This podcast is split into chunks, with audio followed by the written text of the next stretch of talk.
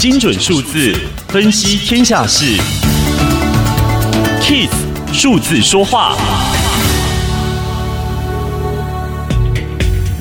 新冠疫情爆发之后，美国的失业率从百分之三点五大幅上升到百分之十四点七，因此美国政府迅速推出振兴纾困方案，希望能减少疫情对经济的冲击。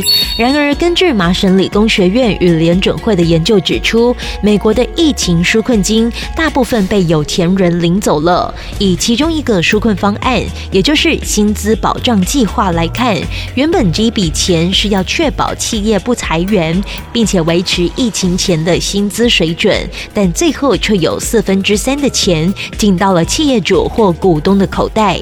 部分企业在庞大的外部压力下退还了这些钱，例如市值高达五十亿美元的 NBA 球队湖人队。不过，仍是有许多企业把钱放在口袋里。上资讯由天下杂志提供。